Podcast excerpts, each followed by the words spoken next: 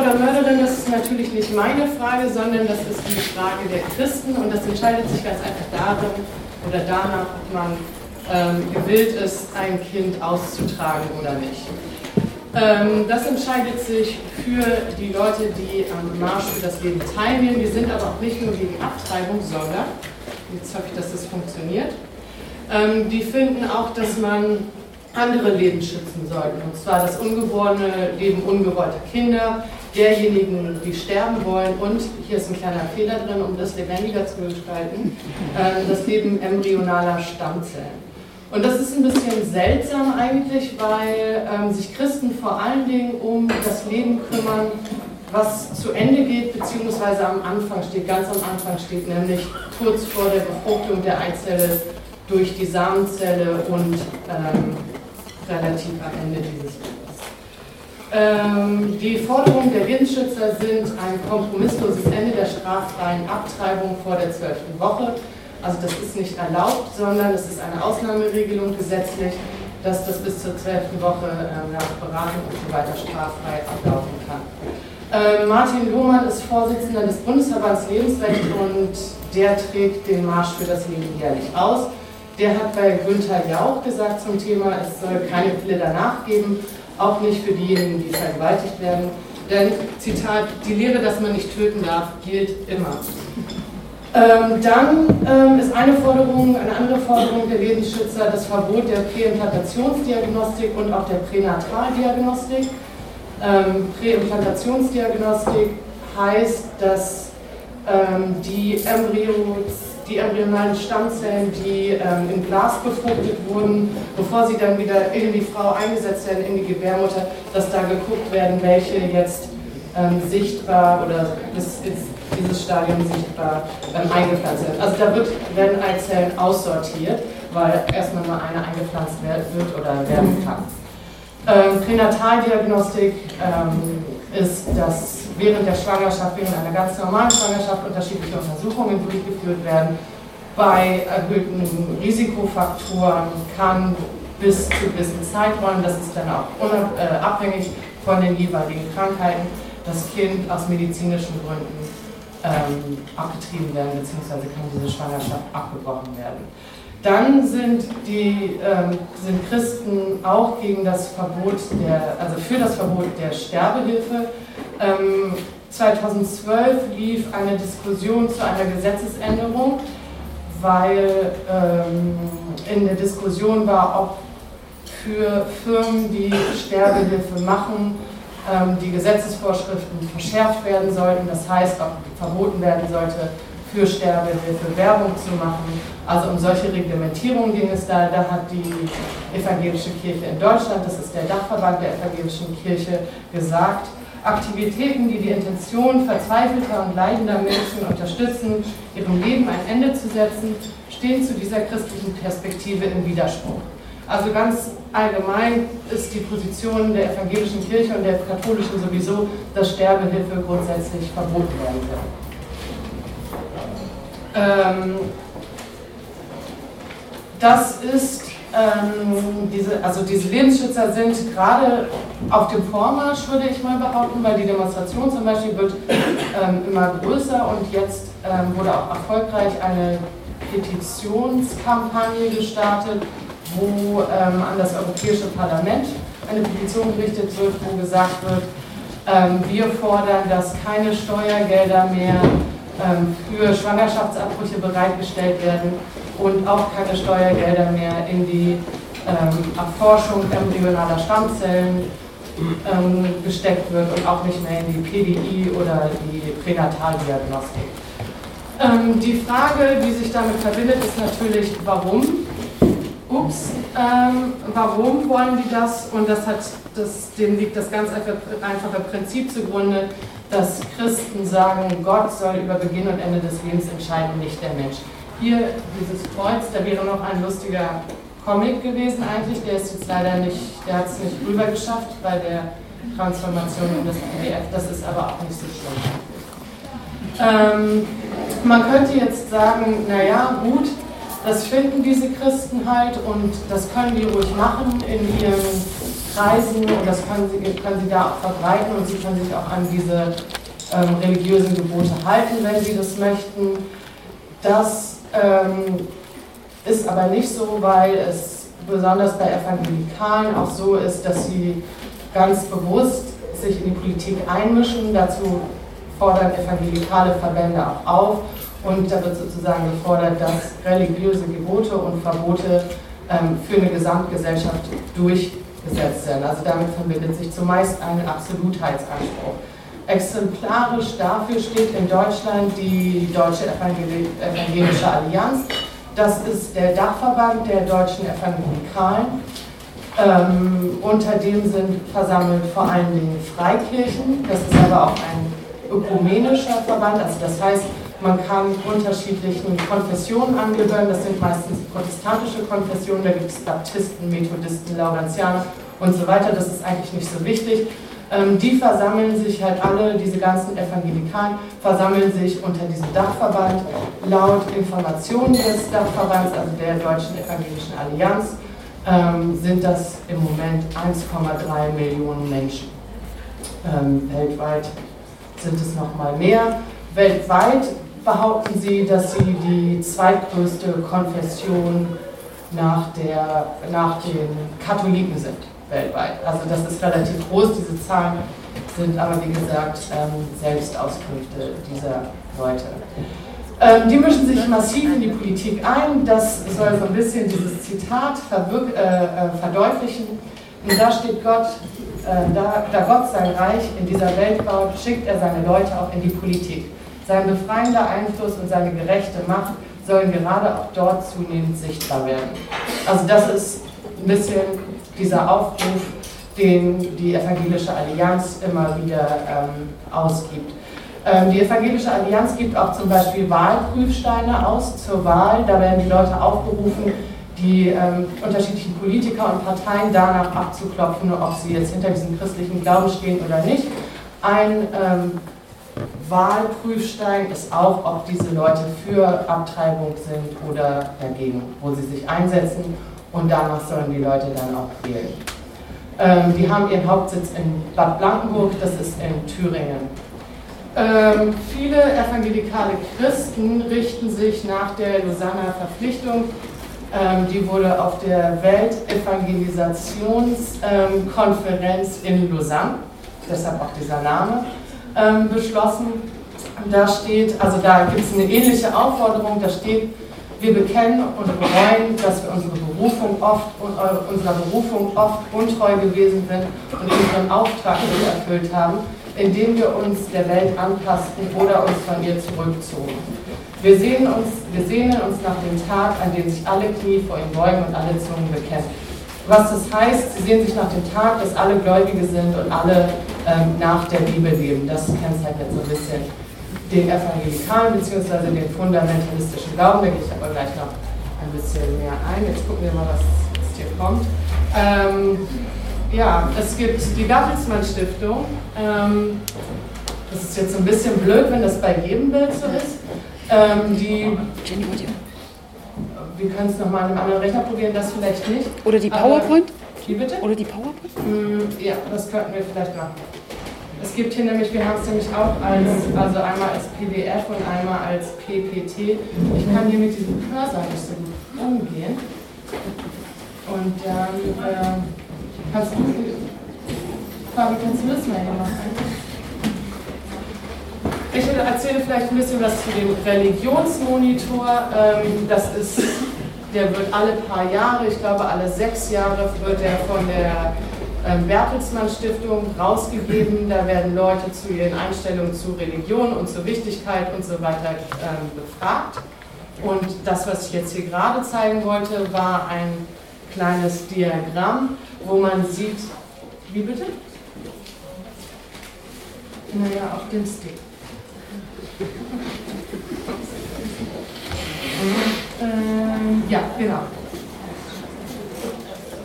Und jetzt machen wir noch Vollbilder alles.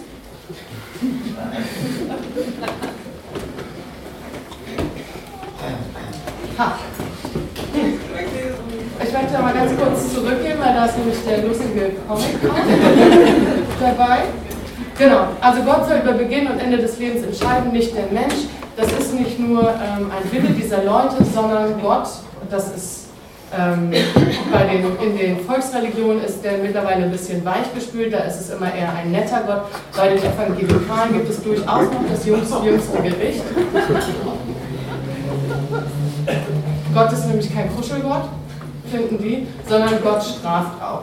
Zum Beispiel, wenn wir hier, was wir hier in diesem Comic ganz gut erkennen können, ist, wenn wir abtreiben, dann müssen wir uns nicht wundern, wenn es noch Kriege gibt, weil wir diejenigen, die diesen Krieg verhindert haben, weil wir die umgebracht haben. So sieht es mal aus. Ähm, jetzt wieder zurück.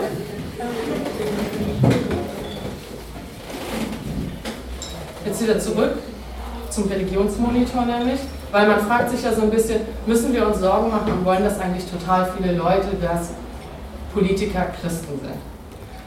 Der Religionsmonitor von 2013 sagt, dass die meisten Leute das eigentlich nicht wollen, nur 11% im Westen, 9% im Osten. Ähm, bei, den, bei den Christen ist es dann wieder ein bisschen höher und bei den Muslimen, ähm, das können wir mal außen vor lassen, aber das ist auch relativ hoch. Ähm, das zeigt eigentlich, dass es jetzt, wenn man darüber reden will, wie groß ist eigentlich diese Gefahr dieser ähm, christlichen Fundamentalisten bzw. Evangelikale, dann kann man sagen, das, was die wollen, wollen nicht sonderlich viele. Damit ist die Gefahr erstmal relativ gering, dass das, was die wollen, passieren wird. Das nur zur Beruhigung vorerst. Ähm, jetzt nochmal die Frage, was sind eigentlich christliche Fundamentalisten? Da gibt es unterschiedliche Definitionen. Ähm, eine sehr strenge Definition sagt, dass ähm, die Leute, die die Anerkennung und die Anerkennung der Unfehlbarkeit der Bibel ähm, propagieren, dass das schon christliche Fundamentalisten sind. Weil das heißt, die wollen dann, dass so, wie es in der Bibel steht, wie gelebt werden soll, dass das sozusagen Gesetz ist. Und das ist wahr und die äh, vertreten also einen ziemlich starken Wahrheitsanspruch.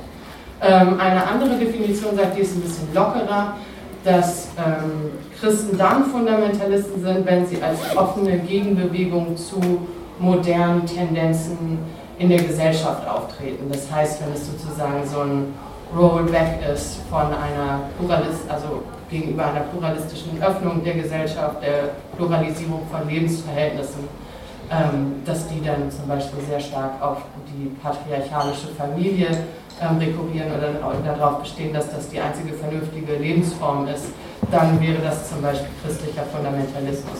Das Problem bei dieser Definition ist natürlich, dass man gar keine, oder was heißt Problem, vielleicht ist es auch kein Problem, aber man kann so gar keine Trennung machen zwischen Konservativen auf der einen Seite, die ja auch solche Positionen zum Teil vertreten, und christlichen Fundamentalisten andererseits. Also die Grenze bleibt dann immer sehr schwammig.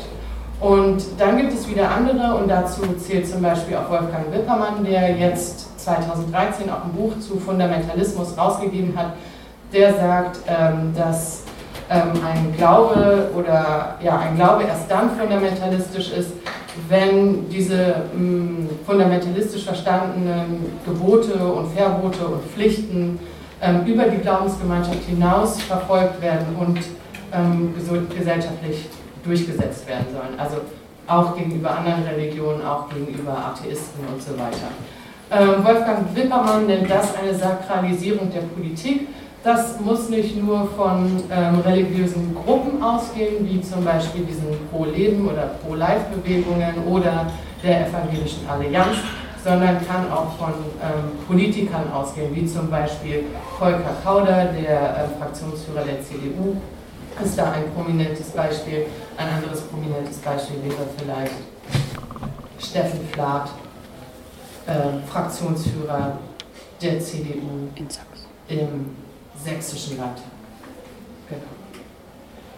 Ähm, der Täterkreis, die eine ganz eindeutige Sakralisierung des Lebens ähm, fordern, hier ähm, im Fall des äh, Marsch für das Leben, ist die junge Union Deutschlands, die Christdemokraten für das Leben. Das ist so eine Unterorganisation in der CDU, die gibt es bundesweit in jedem Bundesland.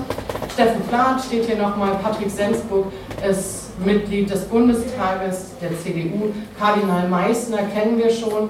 Abtreibung nennt er den täglichen Supergau. Ähm, dann haben wir noch ähm, äh, Bischof Hans-Jürgen Ambomeit, da kommen wir gleich noch zu. Und dann solche Verbände wie das Weiße Kreuz e.V., die ähm, so ein Verein sind, die sich für Sexualethik und Seelsorge zuständig fühlen, unter anderem auch ähm, Heilungsangebote für Homosexuelle und also Schule und Lesben anbieten. Ähm, Caleb e.V. ist auch ein Familienverein, der, den gibt es eigentlich auch bundesweit, auch hauptsächlich ähm, in den neuen Bundesländern, die ähm, beraten bei Schwangerschaften. Ähm, um nochmal die Position dieser Leute vielleicht zu verdeutlichen, habe ich rausgesucht jetzt nochmal Grußworte von 2013 von Leuten, die hier stehen, kommen wir gleich noch zu. Ähm, relativ seltsam ist dieses Jahr, dass eigentlich immer auch Volker Kauder und andere ähm, CDU-Mitglieder des Bundestages Grußworte zu diesem Marsch für das Leben geschickt haben. Das machen die jetzt irgendwie nicht mehr, außer der Patrick Sensburg, der macht es noch. Ähm, und seltsam ist, finde ich auch, oder eine neuere Entwicklung ist auch, dass die St. Hedwig-Kathedrale, dort wo immer der ökumenische Abschlussgottesdienst in den letzten Jahren stattgefunden hat, dass die plötzlich gesagt hat, obwohl diese Veranstaltung immer an demselben Wochenende im Jahr stattfindet, ähm, gesagt hat, nee, wir sind da jetzt ausgebucht, wir sind voll. Dann wollten die ja in den Dom gehen, in den Berliner Dom, die haben gleich gesagt, ähm, eure Position, so wie ihr die vertretet, das finden wir nicht so gut. Und auf eure, eure Position zu schulen und so, das finden wir irgendwie all. Ähm, und das ist verwunderlich, weil ähm, es eigentlich in der letzten Zeit, besonders in den letzten Jahren, eigentlich seit Ende der 80er eine Annäherung zwischen Evangelikalen und der evangelischen Landeskirche gegeben hat. Es gab lange Jahre Streit und immer wieder ähm, starke Abgrenzungsbedürfnisse und auch Verlautbarungen gegenüber der Evangelischen Allianz. Mittlerweile macht die EKD, also die Evangelische Kirche Deutschlands, das ist ein bisschen schwierig, weil es klingt immer alles sehr gleich, ist aber nicht so. Also die Evangelische Kirche Deutschlands und die Deutsche Evangelische Allianz, die machen mittlerweile relativ viele Sachen zusammen. Zum Beispiel beim Kirchentag treten sie beide auf bei Pro-Christ-Veranstaltungen, die eher aus dem evangelischen Spektrum kommen, die werden von der äh, evangelischen Landeskirche, äh, Quatsch, evangelischen Kirche Deutschlands mittlerweile auch unterstützt. Deshalb ist das ein relativ ungewöhnliches Signal, dass hier offen abgerückt wird von dieser doch ähm, eher als radikal zu bezeichnenden Position. So viel.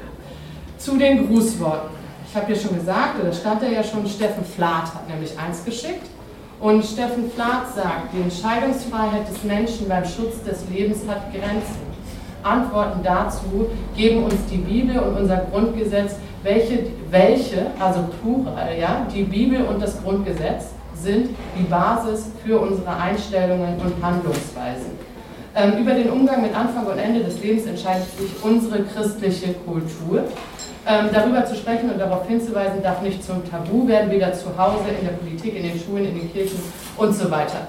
Also einmal sieht man hier, das ist so ein typisches Argument eigentlich von Nazis, dass immer gesagt wird, es gibt ein Tabu, niemand darf darüber sprechen, es wird verboten, darüber zu sprechen. Wir sprechen darüber, das ist relativ seltsam. Dann diese Gleichsetzung, Bibel-Grundgesetz ähm, ist relativ eindeutig oder könnte man relativ eindeutig als Sakralisierung von Politik sehen und ähm, Stefan, Steffen Flath ist, glaube ich, auch eindeutig als Evangelikaler zu bezeichnen und auch als christlicher Fundamentalist.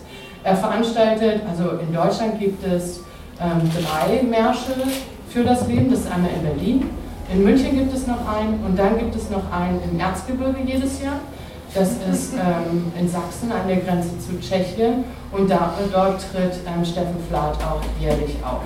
Ähm, angemeldet wird es auch von einem Mitglied der sächsischen CDU, von einem Kreistagsabgeordneten, der ähm, auch bei der Aktion Linkstrend, Linkstrend stoppen mitmacht. Also man sieht auch relativ häufig, dass diejenigen ähm, eine relativ offene Flanke nach rechts haben. Ähm, dann Bischof Hans-Jürgen Abromeit, der ist auf der was?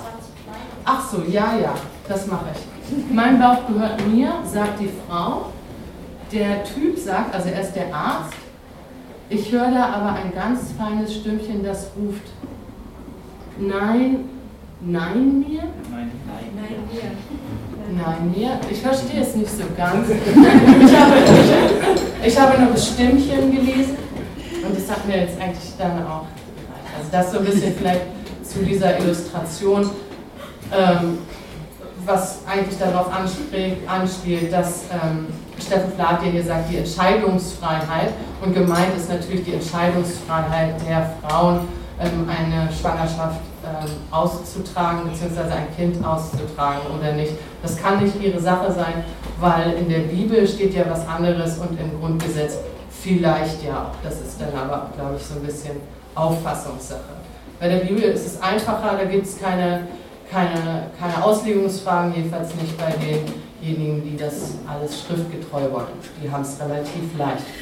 Sind dann natürlich aber auch inkonsequent, weil oft essen die auch Tiere mit gespaltenen Hufen, was sie eigentlich auch nicht dürfen und tragen unter Umständen auch mehrere Stoffe übereinander unterschiedlicher Provenienz, was in der Bibel auch als Sünde gilt. Das im Alten Testament steht, aber macht ja nichts. Also das ist, nein, die sind, also die christlichen Fundamentalisten sind tatsächlich inkonsequent, aber ich erkläre auch nachher noch, warum das so ist. Ähm, jetzt ähm, nochmal zu Herrn Ambromeit und das ist jetzt relativ lang, könnte man meinen. Ist es, das stimmt sogar auch. Aber ähm, weil der sich relativ weich gespült ausdrückt, finde ich es ein bisschen wichtig, das vielleicht auch in seiner Gänze zu lesen. Ich versuche es mal vorzulesen. Vor fast 80 Jahren trat das sogenannte Gesetz zur Verhütung erbkranken Nachwuchses in Kraft. Es formulierte einen existenziellen Unterschied zwischen gesundem Leben, das sich vermehren durfte, und lebensunwertem Dasein. In der Folge wurden Hunderttausende Kinder und Erwachsene mit geistigen und körperlichen Behinderungen oder psychischen Krankheiten zwangssterilisiert. Ab 1940 ermordeten die Nazis mehr als 70.000 Menschen mit Behinderung im Rahmen der Aktion T4. Es schmerzt das damals und so weiter. Es wäre zu simpel und sicherlich nicht hilfreich, Abtreibung mit dem Verbrechen der systematischen hunderttausendfachen Ermordung behinderter Menschen gleichzusetzen und so weiter. Letztendlich sagt er, er tut es nicht, er tut es aber letztendlich doch. Und das machen relativ viele Christen, die sagen, nein, nein, wir wollen das nicht vergleichen. Es wird aber immer wieder in den Zusammenhang gesetzt, häufig das als Supergau zu bezeichnen, als schlimmste Katastrophe nach dem Holocaust, als schlimmste Katastrophe nach der Abholzung des Regenwaldes und so weiter. Also da sind relativ, super, relativ viele Superlative am Start, die irgendwie versuchen zu verdeutlichen, wie schlimm das, Ab, äh, das, das Ausmaß an Schwangerschaftsabbrüchen eigentlich ist. Ähm, 2012, also vielleicht nochmal eine Zahl, es werden ähm, jährlich 100.000 ähm, Embryonen abgetrieben. Die Zahl ist ähm, sinkend, was mit, einem, mit einer höheren Aufklärung und so weiter zu tun hat. Ähm, genau, das wird aber immer wieder gemacht und das ist auch, das sieht man auch jetzt ähm, gleich nochmal ganz deutlich. Ähm, es gibt nämlich eine Seite, die heißt ähm, babycross.de, die ist relativ berühmt. Ich glaube, man erkennt es wahrscheinlich nicht so gut. Ähm, hier steht, wir leben in einer demokratischen Diktatur. Wer es heute wagt, die demokratischen Verbrechen öffentlich zu nennen, wird von demokratischen Kräften massiv bekämpft. Der Holocaust der Nazis ist der Inbegriff des Grauens im Dritten Reich. Gibt es eine Steigerung der grausamen Verbrechen? Ja, es gibt sie. Abtreibung ist Mord, es gibt dafür kein anderes Wort. Ähm, ganz links in der Spalte ähm, gibt es ein, ich weiß gar nicht, wie das heißt, wenn man hier so einen Button hat, also in diesem Menü, genau so ein Icon. Da klickt man drauf und es steht Abtreiber. Darauf sind eigentlich relativ zuverlässig alle Ärzte und Kliniken gelistet, die Abtreibungen vornehmen. Ähm, das ist relativ krass, weil Ärzte und Ärztinnen, die Abtreibungen vornehmen, beziehungsweise Schwangerschaftsabbrüche, ähm, denen ist es per Gesetz verboten, öffentlich kundzutun, dass sie Schwangerschaftsabbrüche vornehmen, weil dafür nicht geworben werden darf. Also ähnlich wie der Diskussion um Sterbehilfe, wie ich es vorhin schon erklärt habe.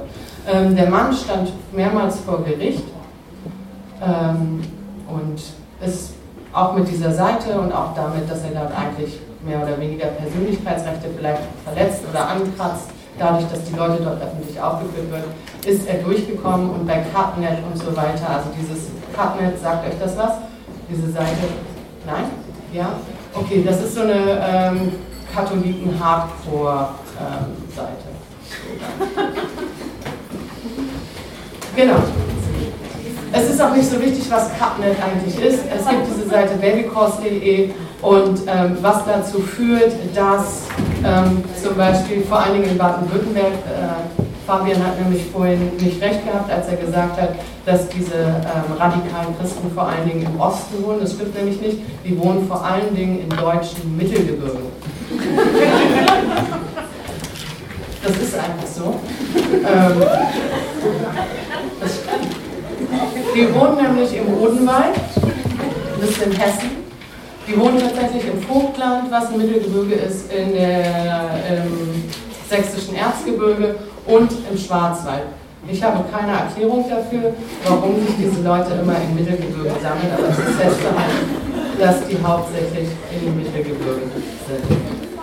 Ähm, zurück zu Baden-Württemberg und vielleicht nochmal zurück zu, dieser, ähm, zu diesem ähm, zu dieser Tatsache, dass hier diese ähm, Leute, die Schwangerschaftsabbrüche durchführen, gelistet sind. Ähm, da starten nämlich dann wieder andere motivierte Lebensschützer und machen Gehsteigberatung, nennt sich das. Ähm, Gehsteigberatung heißt, dass sich, das kennt man vielleicht aus den USA, das gibt es aber in Deutschland zum Teil auch, das hat, ist bis jetzt in Baden-Württemberg vor allen Dingen ähm, aufgetaucht, dass sich fundamentalistische Christen vor diese Kliniken stellen, vor diese Arztpraxen stellen und dort versuchen, ähm, die Leute dazu zu überreden, ähm, doch ihr Kind nicht abzutreiben, keinen Schwangerschaftsabbruch vorzunehmen. Und die klären die dann darüber auf, was dann passiert, wenn sie diese Sünde ähm, begehen. Dazu komme ich auch noch später, was eigentlich nach dieser Sünde mit diesen Leuten passiert, wenn wir diesen christlichen Fundamentalisten Glauben schenken. Ähm, Gehsteigberatung, da gibt es ein Urteil zu dass ähm, die das vor einer Klinik in Heidelberg, glaube ich, war das, nicht mehr machen dürfen. Also dass es da sozusagen so eine Bannmeile gibt. Aber wie gesagt, das, das reicht dann in das, das ja, egal. Ähm, ja, babycourse.de. Das Problem ist, und warum man die vielleicht auch ernst nehmen sollte, die Leute, es ist nämlich nicht so, dass die hier nur einmal im Jahr irgendwie durch Berlin ziehen und vielleicht nochmal durch München und vielleicht nochmal durch irgendeine Kleinstadt im Erzgebirge, sondern es ist so, dass wenn ich in der Google-Suchmaschine Abtreibung oder äh, Schwangerschaftsabbruch eingebe, dann komme ich vor allen Dingen auf Seiten von ähm, christlichen Fanatikern die ähm, hochgradig manipulativ sind. Also ich wollte dazu einen Film zeigen, das wurde abgelehnt. Von Fabian auch. Zensur! Wurde als abgelehnt. Ähm, aber ich denke, dass es hier schon relativ, äh, ich, also ich würde jetzt mal sagen, ich gebe euch mal eine stille Sekunde und dass ihr das vielleicht mal durchlesen könnt, weil äh, ich finde, da wird relativ deutlich, wie manipulativ eigentlich ist, nämlich dann, wenn dein Baby ist körperlich voll ausgebildet und bei Berührung der Wangen und Lippen zuckt das Kind, als wolle es lächeln.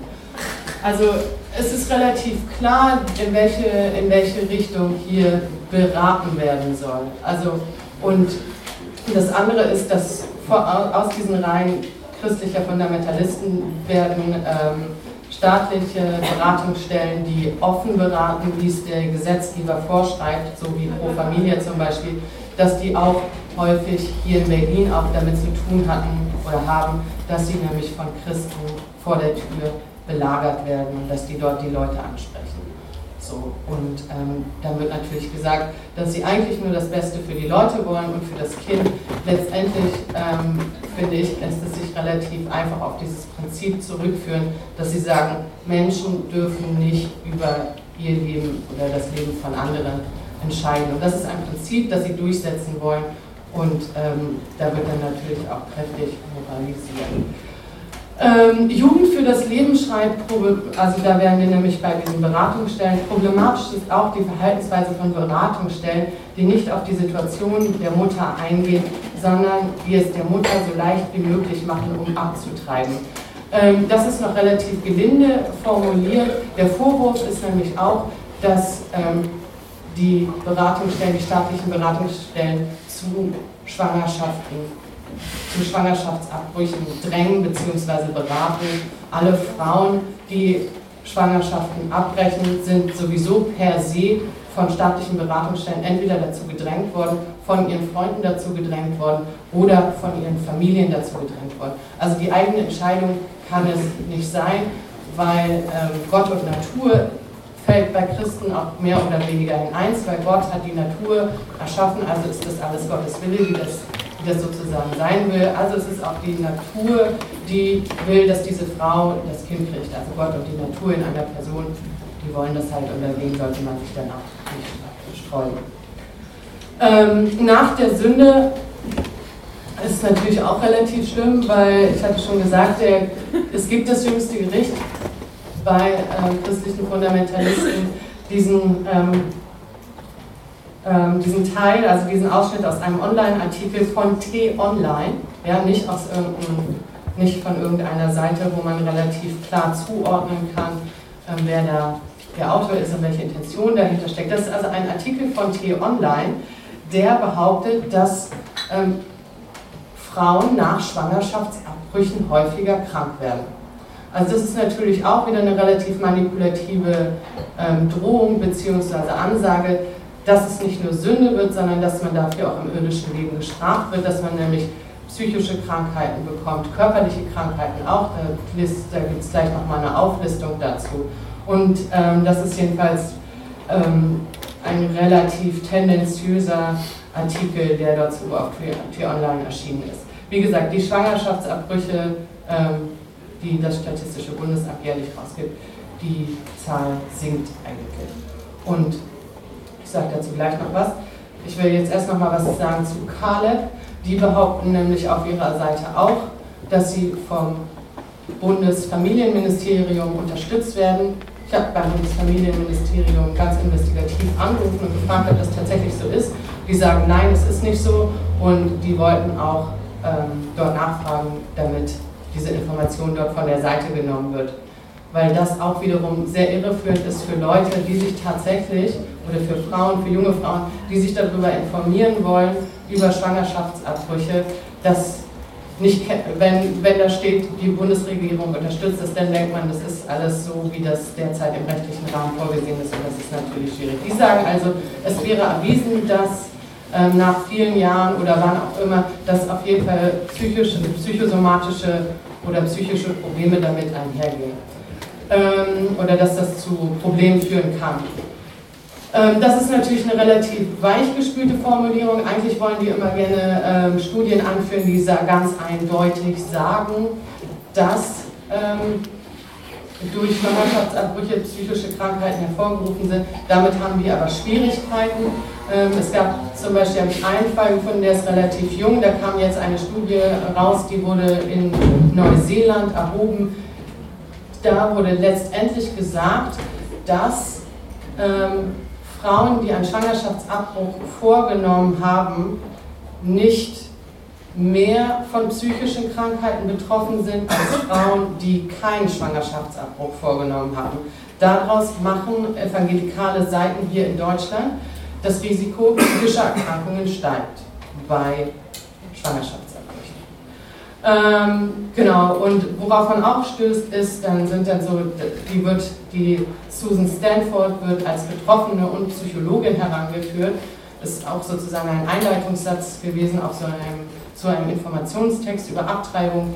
Ähm, ich glaube nicht, dass es irgendjemand in unserer Gesellschaft gibt, dessen Herz so gebrochen ist wie das Herz der Frau nach einer Abtreibung.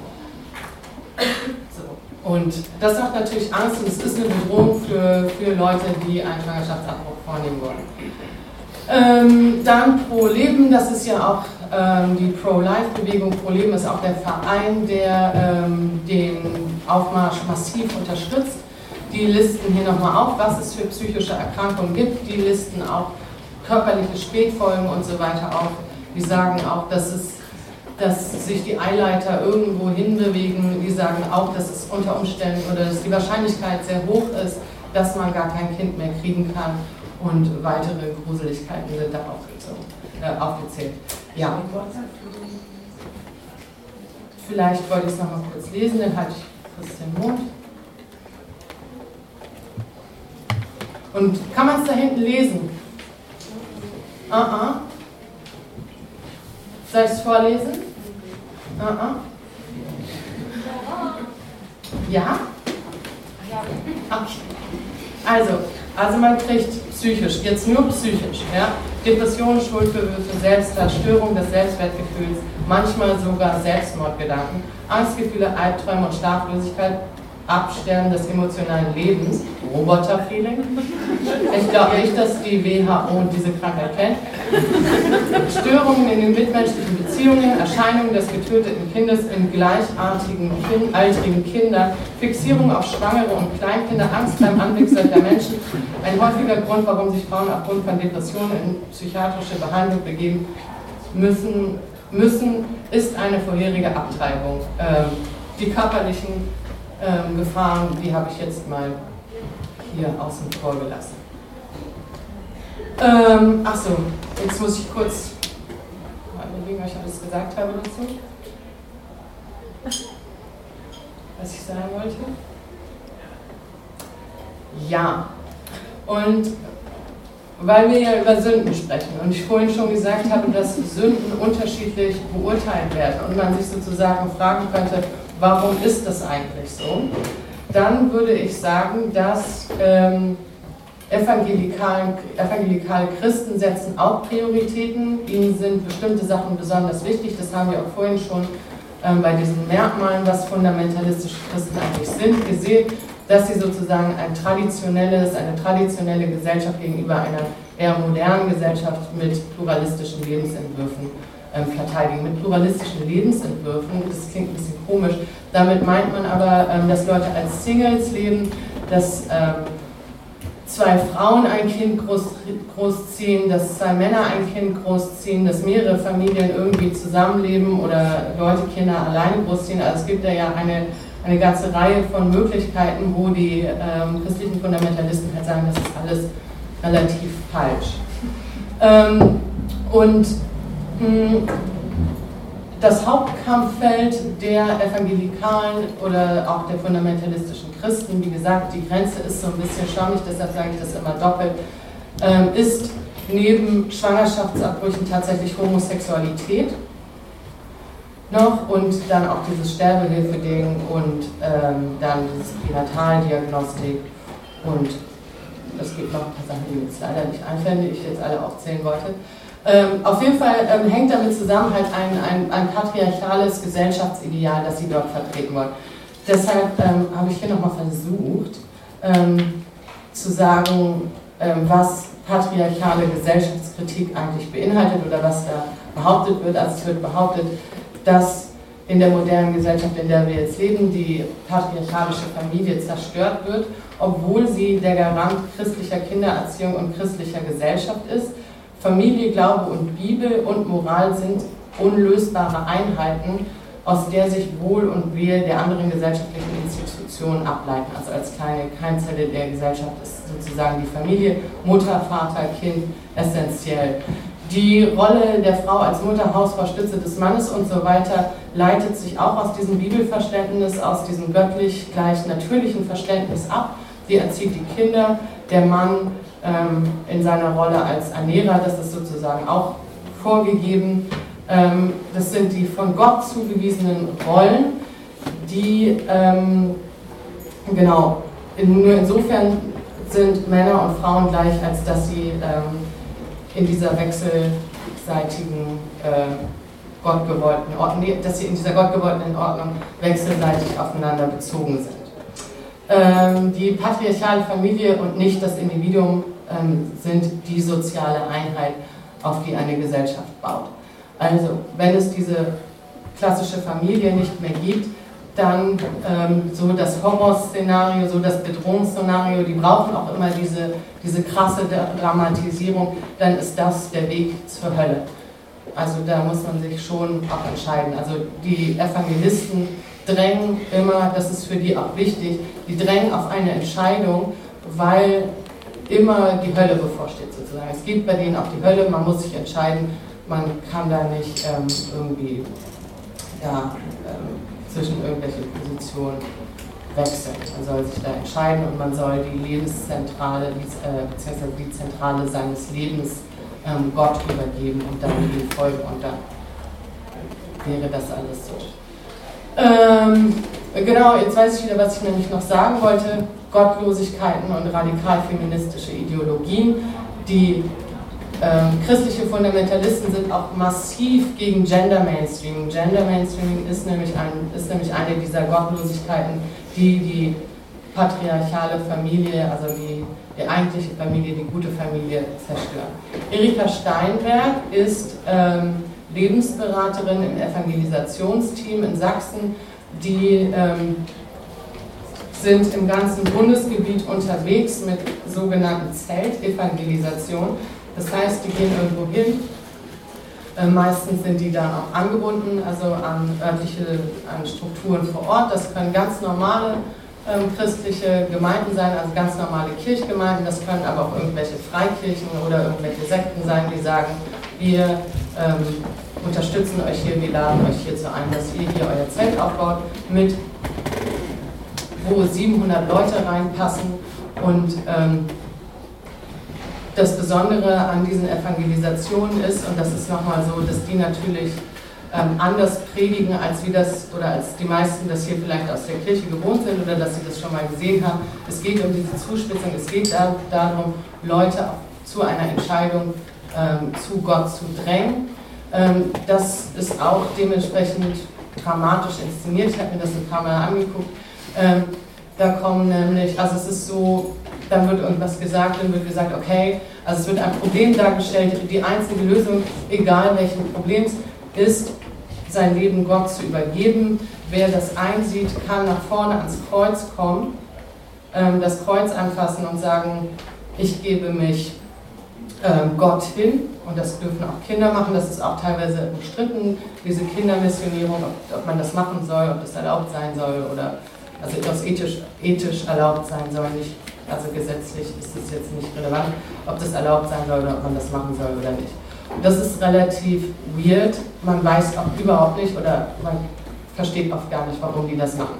Erika Steinberg gehört also zu diesem Evangelisationsteam, die auch bei Pro Christ, das sagt euch vielleicht was, Pro Christ Festival, auch mit aktiv ist und die sagt, Simone de Beauvoir, eine französische Schriftstellerin, Philosophin und Feministin, vertrat folgenden Standpunkt. Keine Frau soll das Recht haben, zu Hause zu bleiben und die Kinder zu erziehen.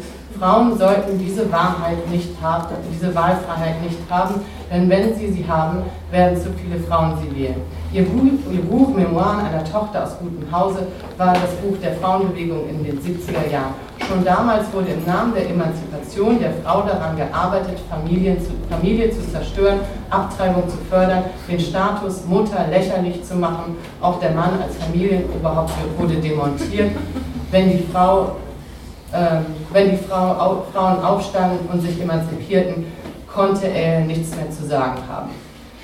Ähm, die geschichtlichen Wegbereiter ähm, dieser ähm, desaströsen, also in ihren Augen desaströsen Entwicklung, ähm, hat sie dort auch benannt in diesem Beitrag zu Gender Mainstreaming.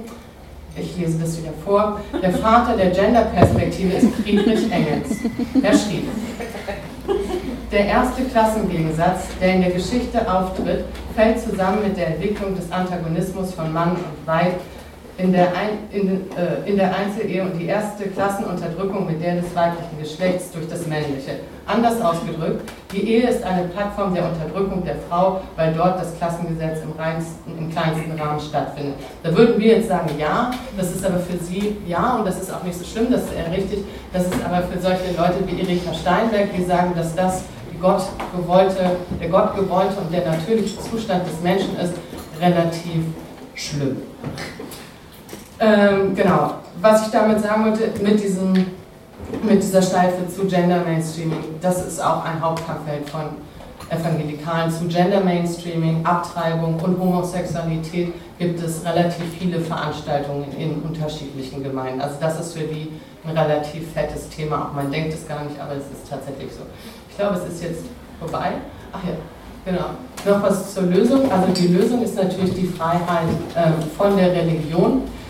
Ähm, das ist relativ ähm, tief gestapelt, würde ich sagen, weil eigentlich würde man ja sagen, man möchte die Religion ähm, irgendwie abschaffen.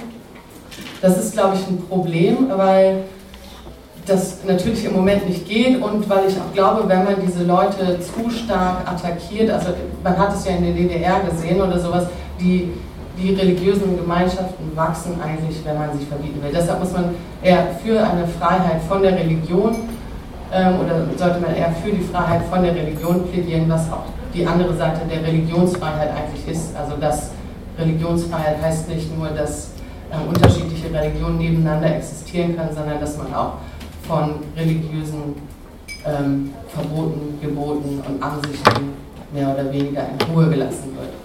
Ähm, für die Diskussion vielleicht, es ist ja ähm, eine relativ, also zu, in, innerhalb der Linken gab es ja eine, eine Debatte zu Abtreibung, mein Bauch gehört mir und so weiter und so fort. Da ist, glaube ich, eine Haltung relativ klar. Ähm, ich glaube, es ist aber ein Problem, dass es in der Linken zum Beispiel gar keine Haltung zu sowas wie Sterbehilfe gibt und auch keine Diskussion zu Sterbehilfe gibt. Es gibt auch keine Diskus Diskussion zu Pränatal- und Präimplantationsdiagnostik. Inwiefern findet man das eigentlich tatsächlich gut? In, inwiefern wird eigentlich dort eine Auslese betrieben, dadurch, dass halt ähm, embryonale Stammzellen, die, wo man halt vielleicht zu einem bestimmten Prozentsatz davon ausgehen kann, dass die irgendeine Krankheit haben, wie, wie, wie verhält man sich dazu eigentlich und wie verhält sich eine Linke dazu? Und ich glaube, dass das gesellschaftliche Fragen sind, wo sich Menschen Gedanken drüber machen und wo ich es eigentlich auch wichtig finden würde, wenn es dazu eine linke Position gibt, die ich jetzt hier gar nicht liefern will, aber was vielleicht für die Diskussion ganz gut ist.